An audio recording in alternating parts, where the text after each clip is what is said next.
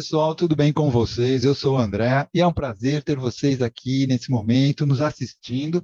É você também que está aí nos acompanhando no YouTube, ou nos ouvindo, ou assistindo também pelo Spotify. Estamos começando mais uma aula do Praticadamente. E hoje, ah, o nosso convidado especial é um profissional experiente, com muitos cursos e formações, que já faz, né, que traz na sua bagagem sobre hipnose, hipnoterapia, neurociências e, e, aí, e aí vai. E ele também é cofundador da, da comunidade do Praticadamente.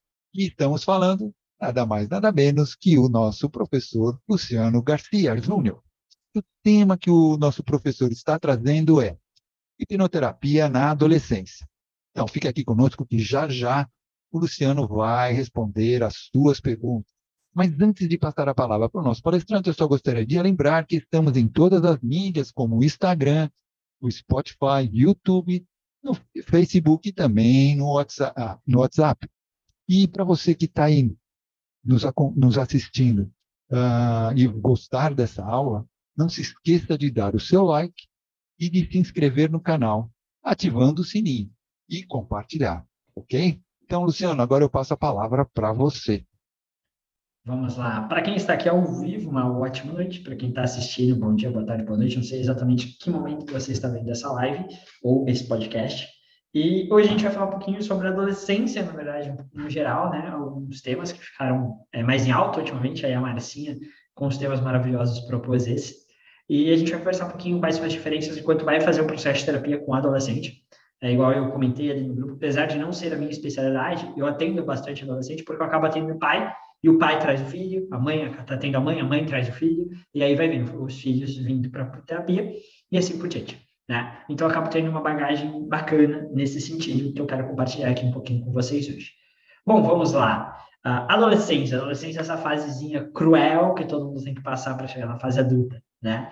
Eu, antes de começar a falar da adolescência em si, tem um caso que eu acho sempre muito bacana de comentar. Como eu fui professor, né, de Kung Fu durante bastante tempo, Hoje em dia treino, apesar de, de, já não dar mais aula, treino ainda. E na época que eu dava aula, cara, eu conversava, acabava dando aula desde crianças de 3 anos até adultos de 65, 70, cheguei a dar para pessoas de 80 anos aula, mais ou menos. Então, nesse processo de dar aula, é, muitas coisas vão acontecendo. Por quê? Como você, como professor, o aluno confia em ti. Então, acaba trazendo muita coisa para você. E aí, tu vai escutando muitas das dificuldades da adolescência. E, e, é muito bacana como as dificuldades de um adolescente e de outros são muito parecidas por mais que sejam em áreas diferentes. Às vezes um vai falar com o amigo, outro vai falar porque com o namoradinho, namoradinha, outro é um problema com o pai, com a mãe, mas sempre são muito parecidos. E quando a gente vai ver o processo de desenvolvimento é, nosso, do ser humano, como nós somos, e a gente chega ali na adolescência, tem muitas coisas bacanas que são legais a gente pontuar aqui para entender algumas coisas sobre a adolescência. Primeiro fato de todos, que não é segredo para ninguém, a adolescência acontece um grande boom hormonal, certo? que é a fase do estirão, a, a fase da puberdade, assim por diante que a gente conhece. Ou seja, na adolescência, o primeiro fator crítico que a gente tem é justamente o desenvolvimento natural do teu corpo. O teu corpo está saindo de uma fase de criança e se preparando para a fase adulta, dando um boom de hormônio para mudar você, como você é. Nas meninas, o seio vai crescer, vai começar a ter algumas características diferentes, os meninos vai começar a crescer barba, a voz vai começar, e etc e tal. Então, tem uma série de coisas que vão acontecer na adolescência que vão modificar não só teu corpo, mas a forma com que você percebe o mundo. Luciano, como assim a forma que tu percebe o mundo? Se eu aumentar ou diminuir os teus hormônios, você não vai conseguir ser igual ao que você é hoje. Independente de como tu seja, eu te garanto que se eu mexer nos teus hormônios, muda a forma que tu é. Se você tem dúvida, converse com qualquer mulher para ver se na época ali da, da TPM, do, do processo de pré-menstrual, uma vez por mês, se não tem alguns dias que ela tá com o hormônio um pouco alterado. Por quê? O processo de, da TPM, da menstruação e assim por diante, ele é um processo hormonal, que mexe com os hormônios dela. Óbvio que ela vai experimentar aquilo de uma forma, entre aspas, calculada, né? E durante um pequeno período. A adolescência é zero controlado, porque aquilo vai subindo e descendo, tipo uma montanha russa, e dura alguns anos ali, né? Então a gente tem esse primeiro fator. Segundo fator, eu brinco que na, na infância a gente está aprendendo, na adolescência a gente está testando, e no, na fase adulta a gente vai viver. Né? Não é exatamente isso, mas só na título de exemplo, esse processozinho funciona muito bem. Na adolescência, quando tu quer se colocar à prova, tu começa a ter alguma autonomia. Com essa autonomia que tu tem, tu quer provar, quer ver se faz sentido ou não. O pai e a mãe falam A ou B, tu quer saber se aquilo é certo, se não é, tu acha que entende muito do mundo. Então, tu tá querendo se provar, tu tá querendo achar teu espaço. Essa é a segunda grande dificuldade que a gente tem na adolescência. Vocês vão entender por que eu estou explicando isso daqui a pouco. Então, quando a gente está na adolescência e começa a ter essa dificuldade, justamente porque tu quer se provar, quer testar o que tu aprendeu, quer achar teu espaço assim por diante, às vezes, justamente por também não ter tantos conhecimentos, não ter vivido tanto, faz bastante besteira. Junta isso com o aspecto hormonal, que está bagunçado, não percebe o mundo como ele realmente é, tem essa distorção. E aí a gente tem o terceiro, que o terceiro fator que vai estar tá mexendo com esses dois anteriores, na minha opinião, que é o fator emocional. Na adolescência, quando tu começa a conhecer muitas emoções, ali, na verdade, do final da infância, começo da pré-adolescência, para adolescência, é quando tu começa a conhecer as tuas emoções e sentimentos. Provavelmente ali vai acontecer tua primeira paixão, vai acontecer tua primeira desilusão amorosa, vai acontecer tua primeira grande amizade, vai acontecer a quebra de uma grande amizade. Tu vai achar que o mundo está contra você, depois tu vai achar que tu é especial, vai achar que tu é, é, é não é um nada. Então tu tá conhecendo as tuas emoções pelas primeiras vezes. E cá entre nós, se tu é adulto e tá aqui, provavelmente tu já teve dificuldade com a tua parte emocional. Ponto. Se você, adulto, que já sentiu essas emoções centenas, dezenas, milhares de vezes ao longo da tua vida e até hoje tem dificuldade para lidar com essas emoções, imagine um adolescente que está sentindo isso pela primeira vez, de um comum hormonal, querendo se provar, achar teu espaço e assim por diante. O que, que eu quero resumir aqui? Adolescência é um momento mais conturbado. Junto com isso, a gente pode botar ainda aí a pressão da sociedade, porque hoje, na adolescência, tu tem que passar na faculdade. O que aqui é um disclaimer, vou abrir uma aspas, um parênteses aqui, não faz sentido nenhum um adolescente de 16 anos decidir o que, que ele vai trabalhar. Ele não tem o córtex pré-frontal dele desenvolvido ainda para saber se ele vai gostar de A ou B. Por isso que a gente é um dos fatores que, na minha opinião, causam grande desistência nas faculdades. Existem casos onde a pessoa com 15, 16 anos sabe o que ela quer da vida? Existe, é comum. Na minha visão, não. Certo? Então a gente tem, além disso, uma pressão de, cara, tu precisa fazer alguma coisa. Tu precisa isso, precisa aquilo, não sei o quê, não sei o quê. Ótimo. Tá? Então, esse é o quadro, digamos assim, a descrição inicial de um adolescente, na minha visão. A gente tem esses pilares aí, esses quatro pilares, gente tinha falado três, mas na verdade quatro, se a gente adicionar essa pressão da sociedade, para ter que passar na faculdade, tem que fazer X, tem que fazer Y. Cada, cada adolescente vai ter uma pressão diferente, de acordo com a família que convive. Alguns têm a, a facilidade de não ter isso, que pode ser bom, pode não ser, tem, tem fatores aí, e assim por diante. Agora eu quero ir para um outro ponto.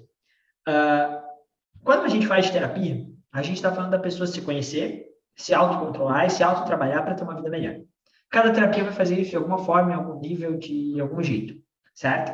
E aí tem uma coisa muito legal, aproveitar que eu já estou na minha sala, não estou em casa. Na minha sala tem alguns cérebros, que eu gosto muito de cérebro, tem alguns cérebrozinhos aqui, tem mais umzinho ali.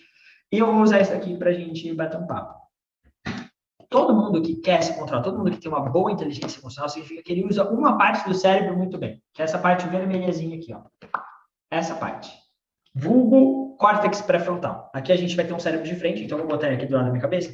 Tu tá olhando para mim, eu, aqui, assim vai ficar bonitinho.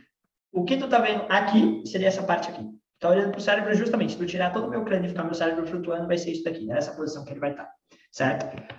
Se tu tem uma boa inteligência emocional, tu tem um córtex pré-frontal bem desenvolvido. Luciano, como assim tu tem um córtex pré-frontal bem desenvolvido? Dentre várias e várias funções que um córtex pré-frontal tem, das que são mais relevantes para esse momento aqui, na minha opinião, é a função de inibir comportamentos. Todo mundo aqui já quis dar um soco na cara de alguém alguma vez na vida. Certo? Nem que seja uma vezinha. Isso. E provavelmente nessa vezinha tu não deu.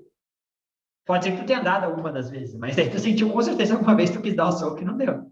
Certo? Essa vez que tu quis dar um soco, porém não deu um soco, tu se controlou, o teu córtex pré-frontal jogou na balança e ele conseguiu vencer tu tinha um processo emocional, falou assim, cara, faz o seguinte, dane chega e dá uma burdoada no meio da cara e dane-se tudo. Mas dá com gosto, que é para machucar tua mão no soco e ter valido a pena.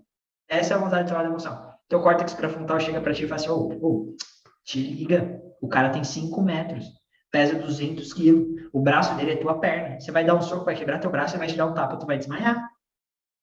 Não faz isso, vai dar ruim. Nesse momento, o córtex pré-frontal conseguiu inibir o teu comportamento. Seja, ah, Luciano, mas ele usou o aspecto de medo. Ótimo, ele pode ativar algumas emoções nesse processo, mas fala até que ele inibiu o teu comportamento. Ou outro caso, tu querendo dar um soco na cara da pessoa, a pessoa chega para ti, aí você chega e fala assim, pô, não é certo, não vou fazer isso porque não é certo, não é meu estilo, não, não é isso que eu quero para mim, mas aí tu inibe aquele comportamento. Córtex pré-frontal ativo de novo. Naquele momento que alguém te, te fala qualquer coisa, tu, tu, já começa a ficar nervoso, aí tu para, respira fundo e pensa e fala assim, peraí, será que é isso que a pessoa quer dizer? Córtex pré-frontal de novo. Tudo aquilo que inibe teu comportamento, racionaliza, pensa, analisa um pouco mais, vai ter uma, não vai ter uma ativação só, mas vai ter um, um uso do córtex pré-frontal um pouco mais acentuado. E aí eu vou perguntar para vocês aqui. Quem já assistiu algumas lives provavelmente já me ouviu falar disso. Mas vocês têm ideia de quando que o córtex pré-frontal fica maduro? Tem, tem uma imagem assim, eu não preparei, depois eu vou ver aqui, daqui a pouco, a hora que o pessoal estiver perguntando, eu vou ver se eu acho a imagem. Tem uma imagem que vai mostrando o desenvolvimento do cérebro tá? o desenvolvimento do cérebro e por partes. Então, existem regiões do teu cérebro que amadurecem, perdão, o, desenvolvimento, não, o amadurecimento, seria melhor dizer assim. O amadurecimento do teu cérebro vai acontecer. Então, existem as áreas mais, mais internas, digamos assim, essa parte mais central, deixa eu raspar Seria essa partezinha aqui, que é do teu tronco encefálico, cerebelo, logo no começo da tua vida, ele já está 100% desenvolvido. E depois ele vai desenvolvendo, desenvolvendo. Aí, para os 16 anos, 15, 16, 17 anos, quase o teu cérebro inteiro está desenvolvido, exceto uma parte, teu córtex pré-frontal. Essa partezinha magnífica aqui, ela vai terminar de se desenvolver quando tiver, em média, 25 anos.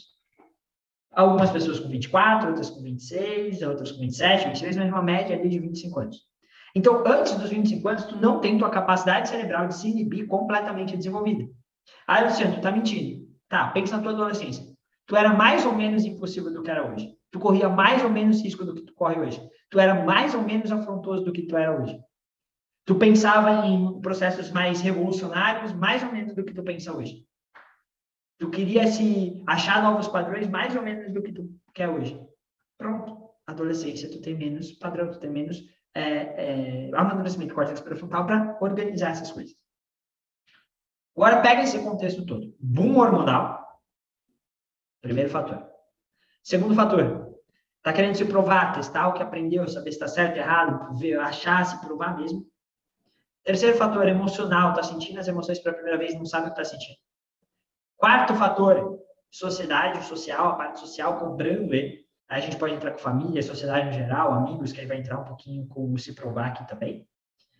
A pessoa está passando por isso. E de quebra, não tem um córtex pré-frontal bem desenvolvido para conseguir organizar esse desenvolvimento. É a receita ou não é a receita do caos? Por isso que eu brinco que a adolescência não deveria existir. A gente tinha que passar da infância, pular para fase adulta com tudo desenvolvido, certinho, e vida que segue. Mas não é assim. Né? Quando a gente olha para isso, a gente começa a entender o porquê que o adolescente tem problema. E porque muitos problemas adolescentes, para ele, parece que é o fim do mundo. Isso eu falo com propriedade de causa, cara. Tinha alunos que às vezes ficam assim, professor, meu Deus do céu, minha vida vai acabar. Aí o que aconteceu? Ai, meu, a, a menininha, o menininho que eu tô gostando me respondeu no WhatsApp. Todo mundo, todo mundo vai acabar por isso? Para ele parece, porque ele tá sentindo aquilo muito grande, ele não consegue limpar, ele não, ele não sabe lidar com aquele sentimento a vez, aquilo vira uma bola de neve gigante para ele. Isso é a adolescência. É o que ele está vendo naquela fase. Certo? Bacana. Agora vamos jogar esse indivíduozinho, pegar ele assim, ó, e jogar no contexto atual que a gente está. Pós-pandemia. Por que, que o pós-pandemia é interessante? Nós somos seres sociais. Acredito que ninguém aqui vai discordar de mim nesse aspecto. Nós somos seres sociais. Nós fomos desenvolvidos, nos amadurecemos, nos desenvolvemos para viver em sociedade. Um ser humano sozinho, ele é fraco. Ele apanha para quase qualquer animal que está aí na vida. Ele é fraquíssimo. Entretanto, se tu junta os três, quatro, cinco seres humanos juntos, aí a gente acaba com praticamente qualquer animal.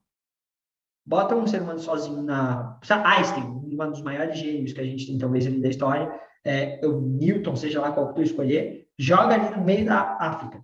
Cara, questão de um dia, dois dias, ele vai estar morto, se tiver sorte. Agora joga uns 10 seres humanos médios, de inteligência média, juntos, para tu ver se ele não cria uma sociedade e se desenvolve ali.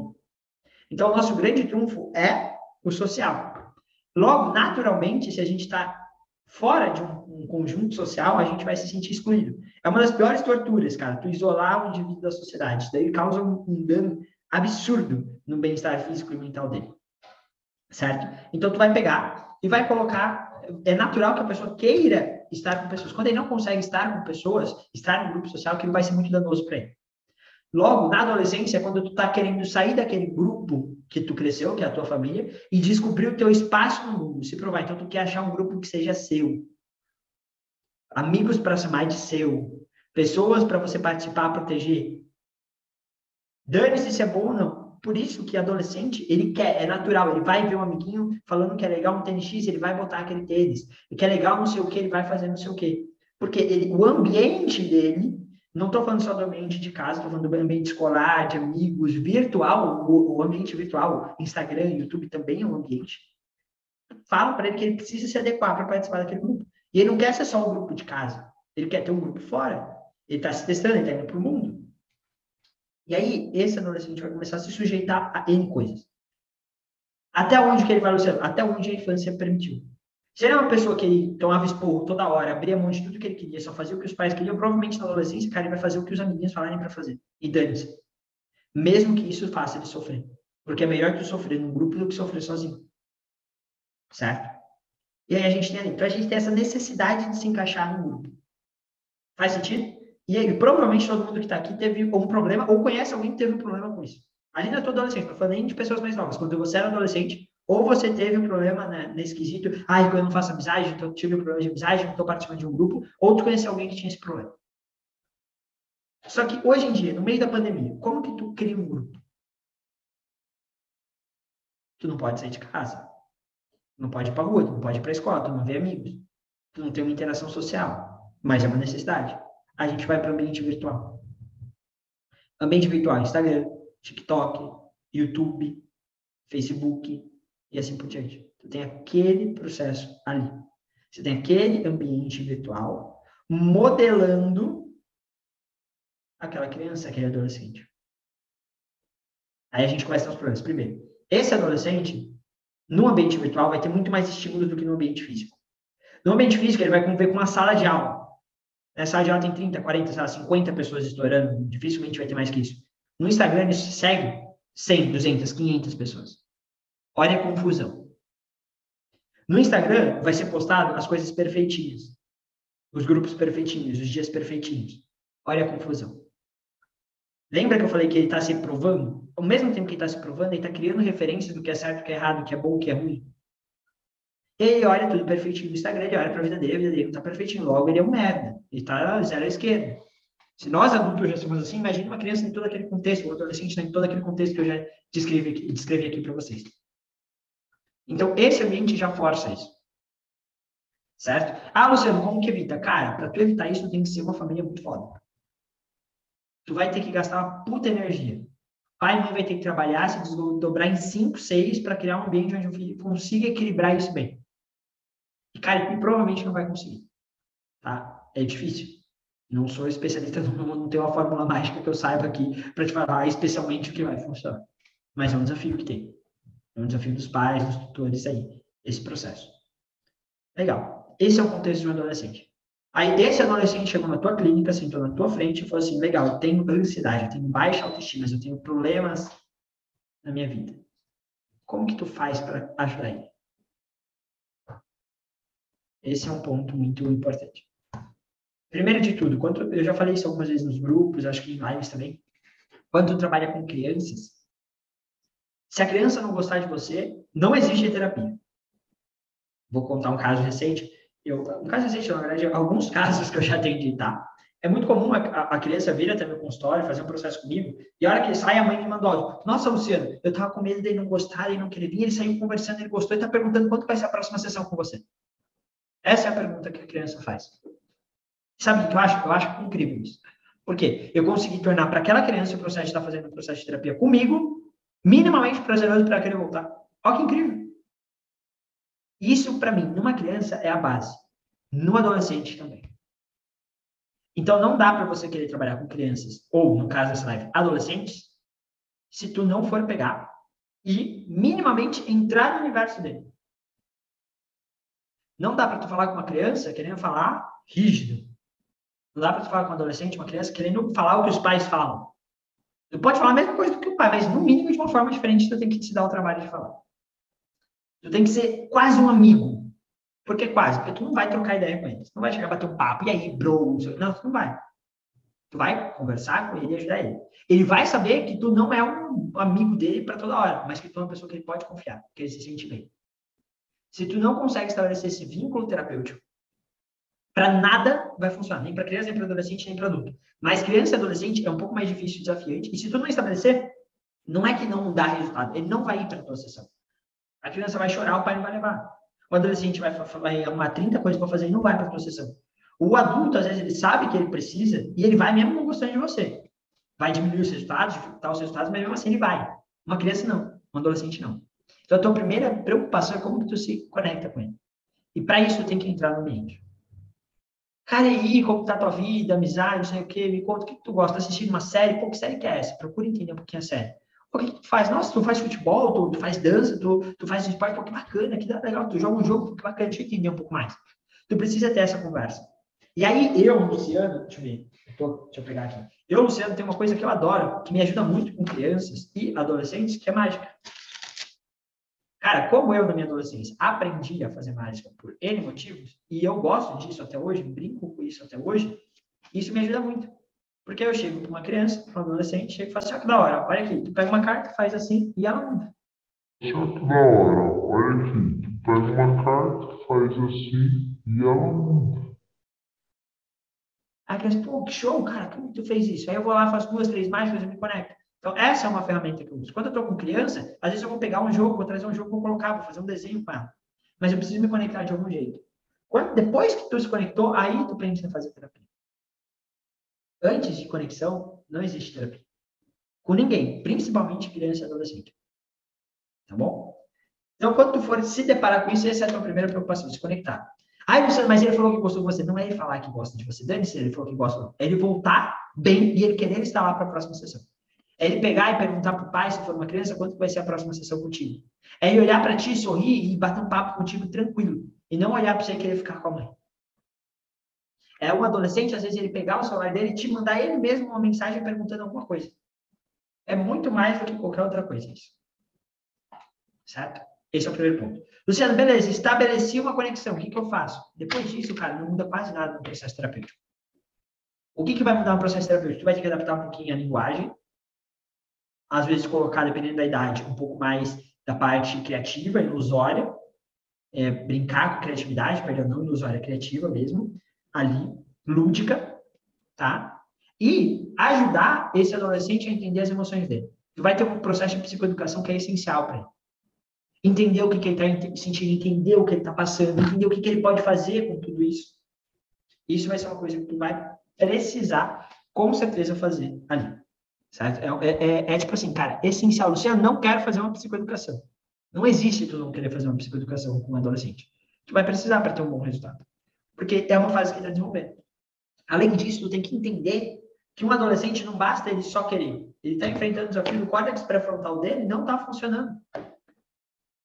Tão bem quanto vai funcionar daqui a alguns anos. Então, tu tem que ajudar ele a ter mecanismos para fazer isso. O que, que esse adolescente quer fazer? Você vai ter que mexer com o sistema de recompensa dele. Tu vai ter que brincar com isso, vai ter que ajudar ele a, a lidar com isso. E quando a gente está falando de criança e adolescente, adolescente no caso dessa live, algumas vezes tu vai ter que sentar com o pai, sentar com a mãe e falar assim, ó, bora fazer uma terapia também. Tem uns belozinhos seu aí que tá indo para cima do teu filho, da tua filha. E aí tu vai ter que apresentar isso. Não existe segredo. O segredo da criança e do adolescente é tu se conectar, entender a realidade, que é esse contexto que eu te dei, e adaptar o teu processo para isso, para suprir, além da demanda que ele te traz, essa realidade dele. É simples. Na teoria. Na prática, tu vai ter que dar uma reboladinha ali para dar um encaixar o processo. Mas vai encaixar. E quando encaixar, cara, o resultado vai vir. Certo? Esse é o ponto. E aí, uh, tem, parece, aparentemente, pelo que eu fui informado no pré-live aqui, né? Sou uma pessoa bem desconectada aí da, de novela, mas parece que está em alta novela, filme, alguma coisa assim, a questão do vício na adolescência. Cara, adolescência, vamos lá. Boom emocional, querendo se provar, querendo ter teu valor não tem córtex pré-frontal, sistema de recompensa milhão, ele vai lá e acha um joguinho que dá prazer imediato para ele. Você acha que ele vai viciar mais rápido ou mais devagar do que um adulto? É rápido. É por isso que a gente fala que adolescente, na minha visão, antes dos 25 não deveria fumar cigarro, beber álcool, fumar, usar qualquer droga que seja, independente de ser lícita, é, seja ela lícita ou ilícita, tirando remédio, obviamente, tu não deveria usar. Porque tu não tem o teu cérebro e teu organismo minimamente desenvolvido para conseguir, no mínimo, te ajudar a evitar que você se vicie. Porque, vamos pegar um exemplo básico. Jogo de videogame. Não vou usar bebida nem nada, também daria, serviria para a mesma coisa. Estou jogando no computador. O jogo do computador vai trazer um, um desafio para ele. Vai trazer um senso de evolução, um senso de recompensa, um senso de, de instabilidade também. Porque tu sabe que o cassino vicia não porque ele te dá prêmio lá, mas porque em algum momento ele pode te dar o prêmio.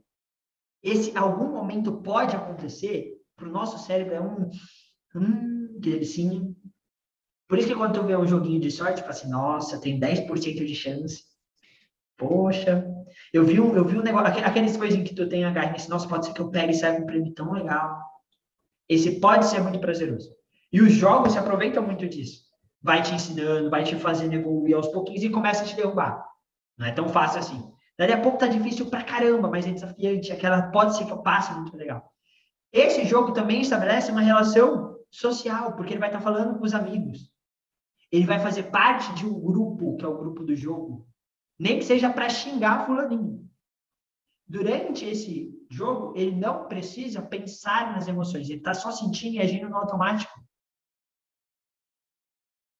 Cara, o jogo, hoje em dia, proporciona para esse adolescente tudo que o cérebro dele está buscando. Prazer, pouco gasto de energia, relação social, valor dentro do ambiente social que ele está se colocando, desafio, senso de evolução, diversão. Óbvio que ele vai querer ficar lá. Óbvio que ele não vai querer pegar e sair dali para fazer uma prova na escola. Ele vai querer ficar de frente para o jogo. Óbvio. E ele vai viciar. Só que você pode jogar isso, por exemplo, para bebida, cara.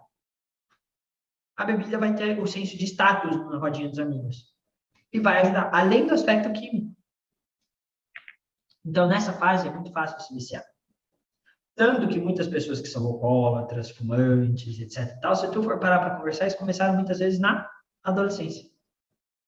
Por isso que é importante, muitas vezes, a gente cuidar dos adolescentes para evitar isso. Certo?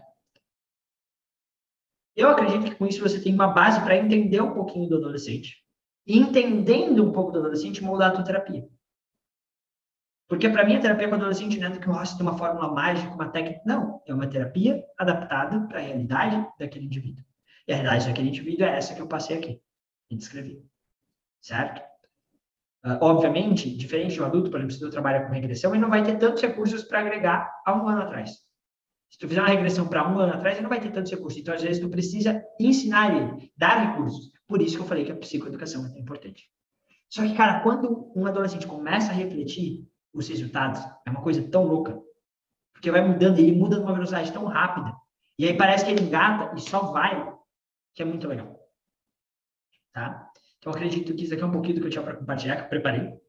Obviamente, não falei tudo, obviamente, não, não sei tudo sobre o assunto, não dá para saber tudo sobre nenhum assunto. E para quem está aqui, não sei se a Marcinha, a Marcinha aqui propôs o tema, se ela tem alguma dúvida, se alguém que está aqui quer fazer uma pergunta, alguma colocação, fique à vontade, só abrir o microfone e falar. Lu, me diz uma coisa, é, tu praticamente respondeu uma das perguntas que eu ia fazer, que é sobre a questão da regressão, né?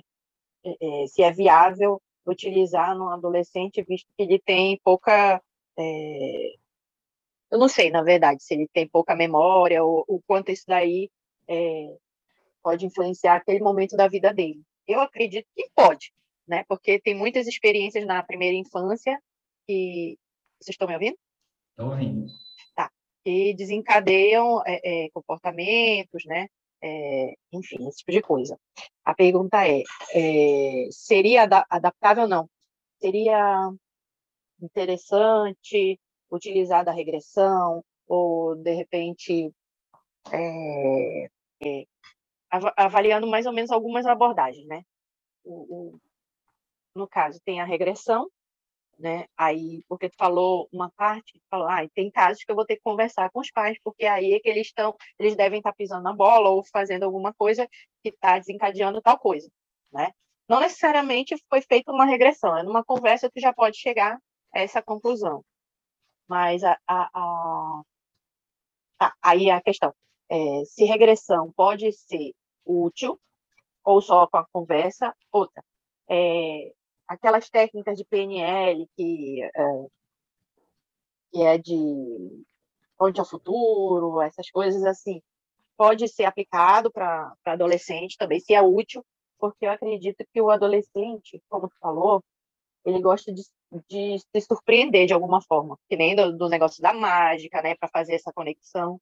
Então, talvez ele também seja lúdico nessas, nessas, nesses procedimentos, nesses processos, né, terapêuticos, para criar um, um, uma maior entrega, entendeu? E isso é só uma visão, não é uma verdade. Eu quero saber a tua opinião em relação a isso. Se já foi necessário tu usar, é, se tu já usou, se houve uma resposta melhor ou pior, ou tanto faz.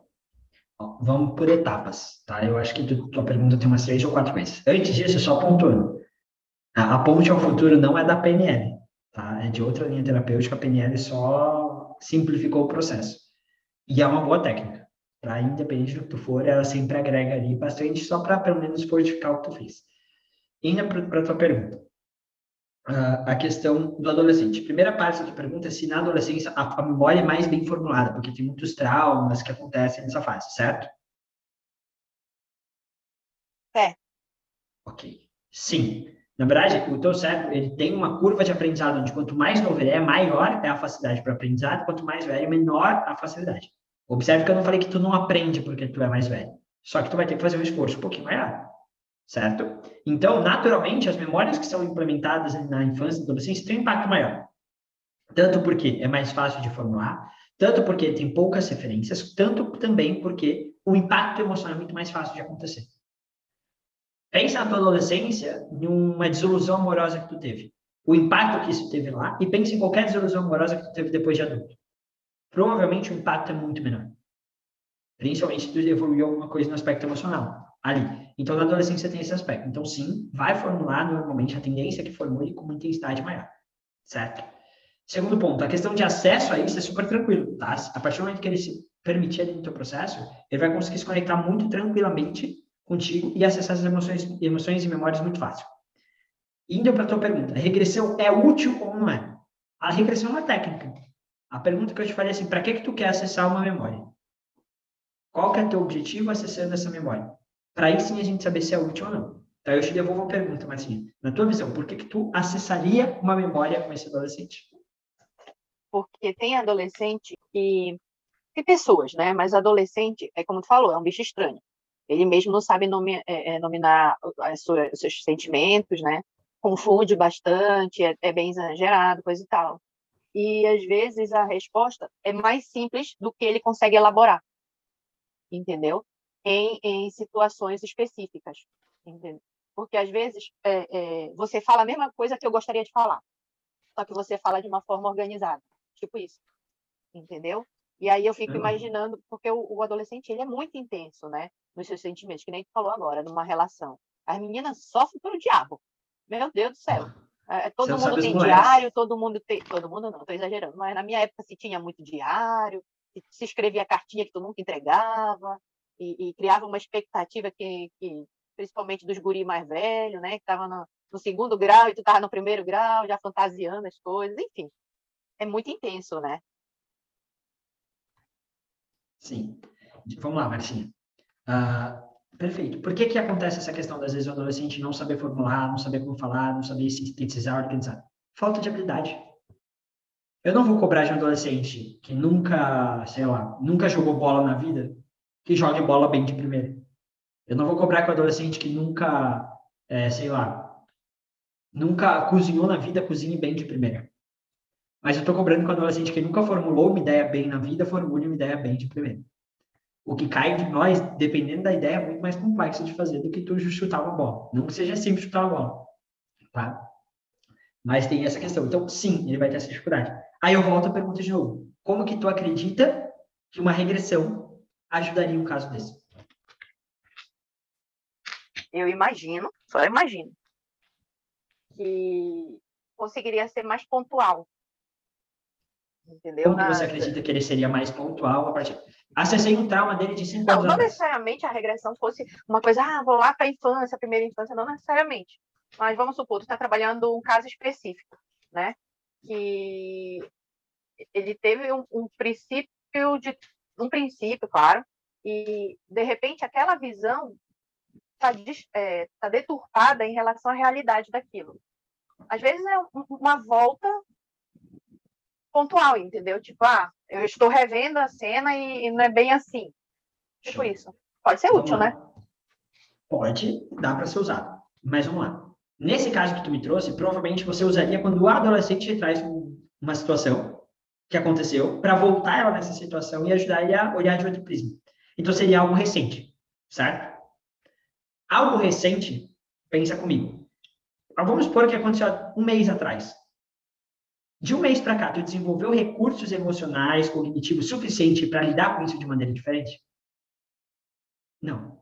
Então, o teu papel de terapia, o primeiro passo antes de querer voltar é desenvolver esse recurso com ele. Qual recurso é esse? Depende do desafio que ele enfrentou. Depois que tu desenvolver esse recurso, aí, óbvio, tu pode fazer uma regressão para colocar, ou tu pode pedir para ele só fechar o olho e imaginar, ou tu pode pedir para ele chegar e bater um papo contigo sobre. E tu ir perguntando.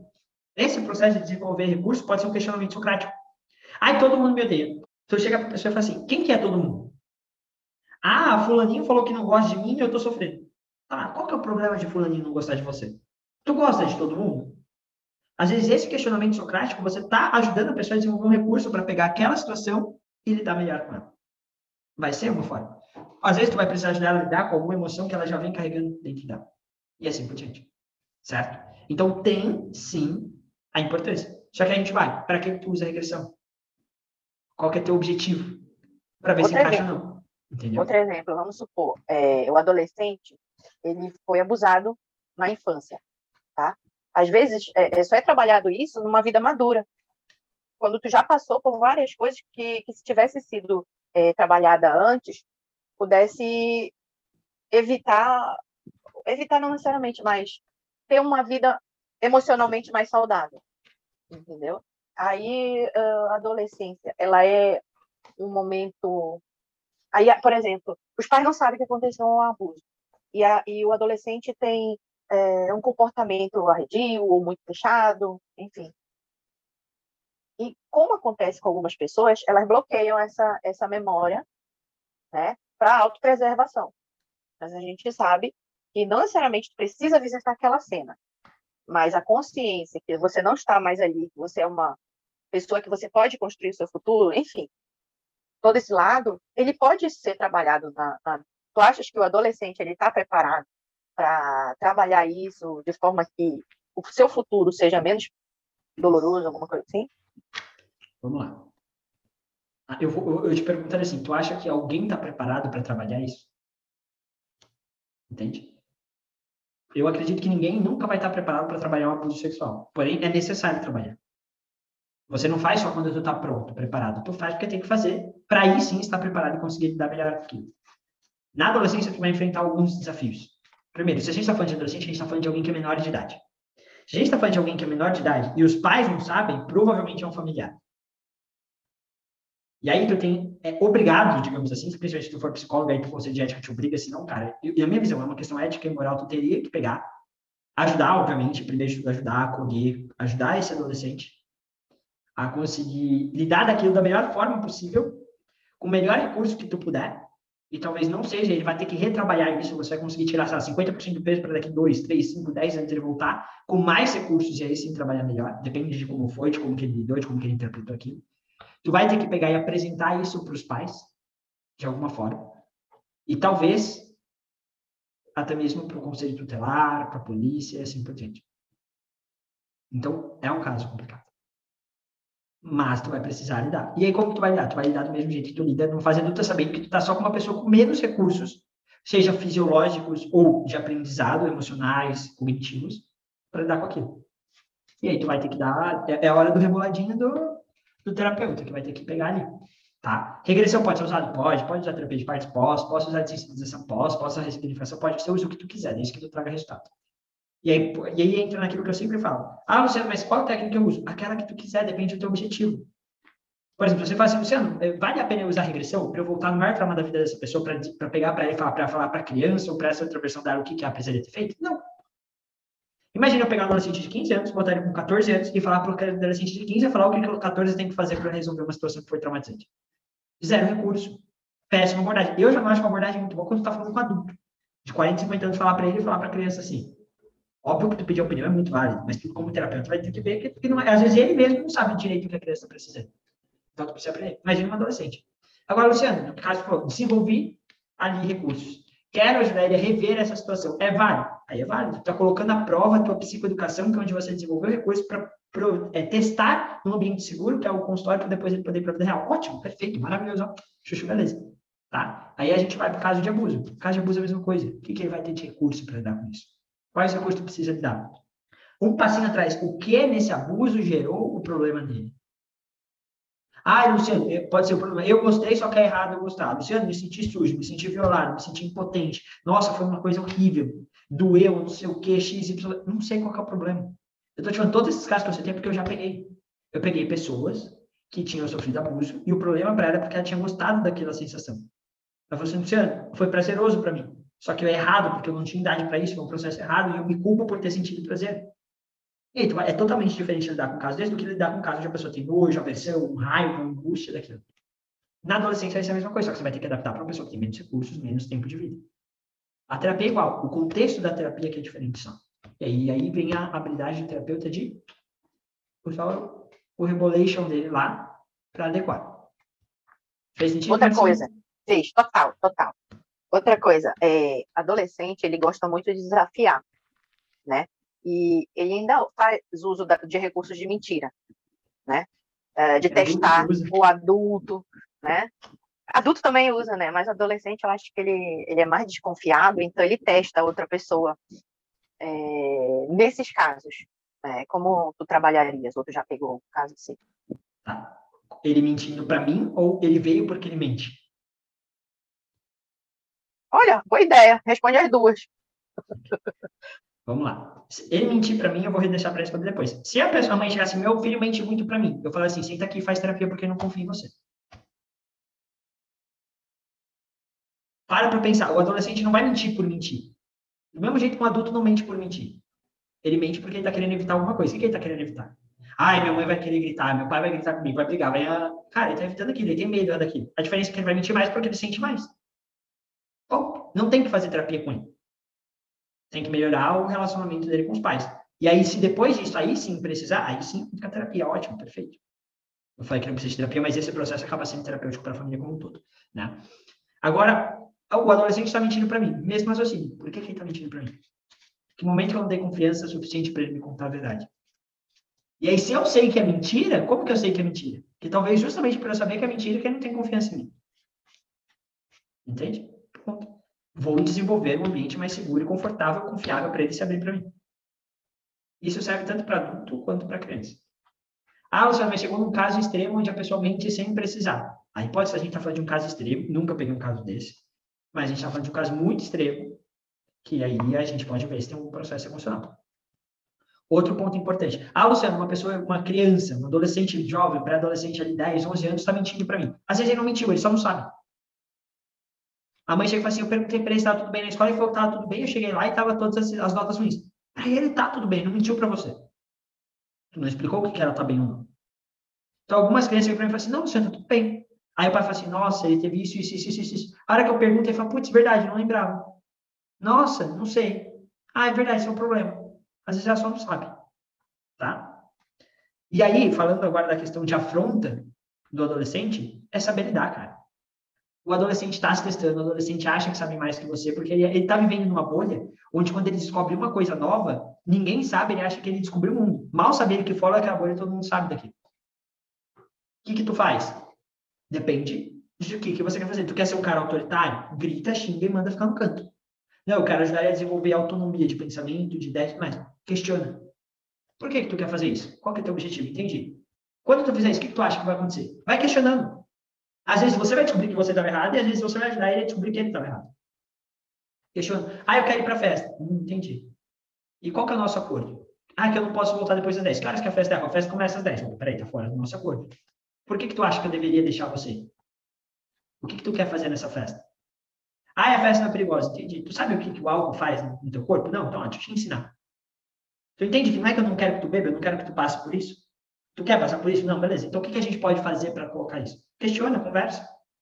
Trata o adolescente como se ele fosse maior do que você acha que ele é. Porque, cara, o que tem de adolescente que chega assim, ah, meu pai me trata igual criança, parece que eu não sei nada. Cara, é foda. Todo mundo já foi adolescente. Então, trata ele um pouquinho mais maduro. Ele tem que saber que a última palavra é tua, porque você ainda é o tutor, o pai, a mãe dele. Mas dá essa autonomia para ele. É importantíssimo. Senão vai crescer, vai chegar na, na, vida adulta e faz o que os outros mandam. Não tem autonomia nenhuma. Tem aqueles videozinhos que é muito legal, que fala assim, ah, é, na escola, falaram, não me deixaram pintar colorido porque falaram que tinha que pintar só de azul. Na, na vida adulta reclamam que eu não tenho criatividade. É a mesma coisa. Ah, eu não quero, eu nunca deixei meu filho pensar e fazer o que ele queria. Era do jeito que eu falava. Se eu mandava, ele fazia. Aí eu achei ruim porque o amigo mandou ele beber, ele bebeu. O amigo mandou ele usar droga, ele usou. Eu reclamo porque meu filho não sabe fazer nada sozinho. Mas desde criança eu não deixei ele amarrar um sapato, colocar uma roupa no, no cesto, não deixei ele pegar e derrubar o líquido do, da, do copo uma vez porque desequilibrou. Eu fazia tudo. Tu não sai de nunca andou para bicicleta para andar com bicicleta na, numa trilha. Tu vai para uma bicicleta pequenininha, com rodinha, com alguém te empurrando. Depois tu aprende a pedalar. Aí tu vai tirando a rodinha. Aí tu vai andando devagarzinho, depois tu acelera. Aí depois tu aprende a andar em pé. Para depois tu aprender a, a, fazer umas curvas mais legal. Para depois pensar em ir para uma trilha. Todo o restante do processo é igual. Nosso erro é achar que não é. A gente quer o resultado final, mas não quer ajudar os adolescentes a se prepararem com isso, crianças. Ah, Luciano, meu filho não tem autonomia. O que, que tu fez até hoje para ele desenvolver essa autonomia? Ah, meu filho não tem opinião própria. O que, que tu fez para ele desenvolver essa opinião própria? Tu chega assim, tu não tem opinião própria, mas toda vez que ele chegava e discutia com você querendo falar da opinião dele, tu boicotava ele. Entende? E isso que eu falo, que às vezes o problema não é o adolescente. Porque às vezes o adolescente vai chegar para mim e, pô, ele tem, obviamente vai ter, todo mundo tem problemas.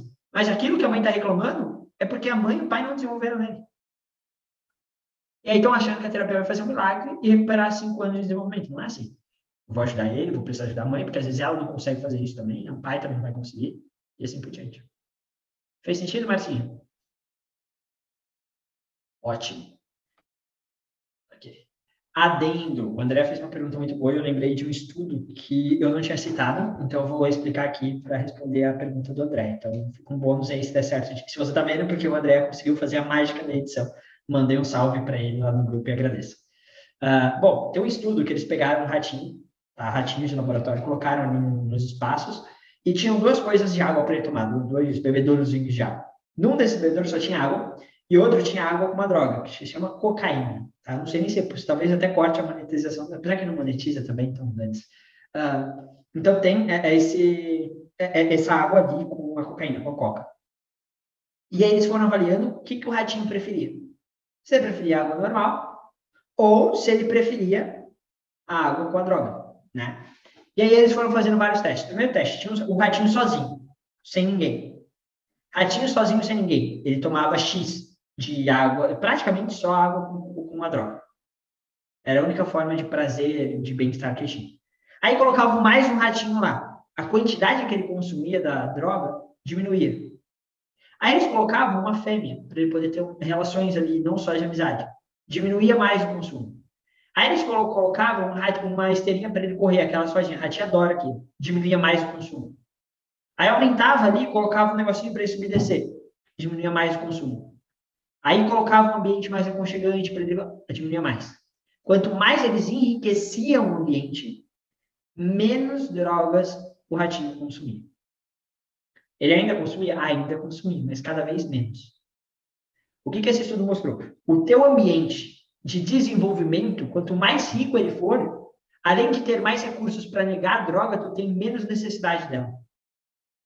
Porque tu tem outros fatores externos que suprem as necessidades que a droga supriria. Droga aqui você entende como qualquer vício. Cigarro, bebida, videogame, jogos de azar, qualquer coisa vai estar suprindo uma coisa. Quanto melhor desenvolvido tu for, um ambiente mais enriquecido, com mais opções, menos chances tu tem de se viciar. Vamos pegar dois exemplos. Um adolescente, uma criança que cresceu num bairro periférico, não tinha esporte, pais ausentes, brigavam, xingavam, um ambiente péssimo. Ele tem muito mais chances de se viciar Porque é meio que assim, a droga é o que restou para ele se sentir bem, do que uma criança que só que cresce com pais bacanas, num ambiente bacana, com amigos, praticando esporte, lendo livros, consumindo cursos, aprendendo coisas. Tá? E aí a gente vai agora, para a pergunta do André. O André perguntou se é, ele acha que um vício na adolescência de jogos, ele tende a perdurar mais para a vida adulta, se é mais fácil um adolescente iniciar isso para cá. Sim, é mais fácil, porque normalmente o adolescente vai viciar porque os pais, como o André mesmo perguntou, ausentes, é, vão ter, vão deixar o ambiente pouco enriquecido para esse adolescente. Logo, o jogo é o que restou para ele se sentir bem. E além de ser o que restou para ele se sentir bem, tem todos aqueles outros aspectos que eu já comentei aqui. Aí o cérebro dele fala assim, uh, venci na vida, achei que eu precisava. E ele vai viciar naquilo. Certo? Luciano, como que eu evito? Cara, enriquece. Como que eu faço meu, meu filho parar de querer jogar? Cara, mostra para ele que ele pode ter prazer em outras coisas. Leva ele para fazer uma caminhada, fazer um esporte, aprender alguma coisa diferente, conversar com novas pessoas, novos ambientes. Fala com o teu filho. Ai, eu não sabia que meu filho era. Cara, tem pai que às vezes vai chegar para ti e vai falar assim: eu, tinha, eu tenho meu filho, meu filho é viciado em jogo, mas eu nem sabia que ele jogava tanto. Cara, tá aí o problema, cara. Tu não convive com teu filho, mora na mesma casa, tu não conversa. Eu sei que é difícil. Eu sei que exige coisa. Eu sei que às vezes a gente, adulto, também, entre nós, temos essa falha. Mas, cara, precisa. Se tu quer treinar bem, quer ajudar ele a se desenvolver, precisa. Certo? Então, responde a tua pergunta, André. Não sei se eu consegui responder ou não. Consegui? Não? Senão tu pergunta que aí eu elaboro mais. Não, não, tá, tudo bem. É, o que eu, que eu tinha também comentado é se, que nem você falou, a emoção, existem emoções aí que ah, estavam ah, presas. Né?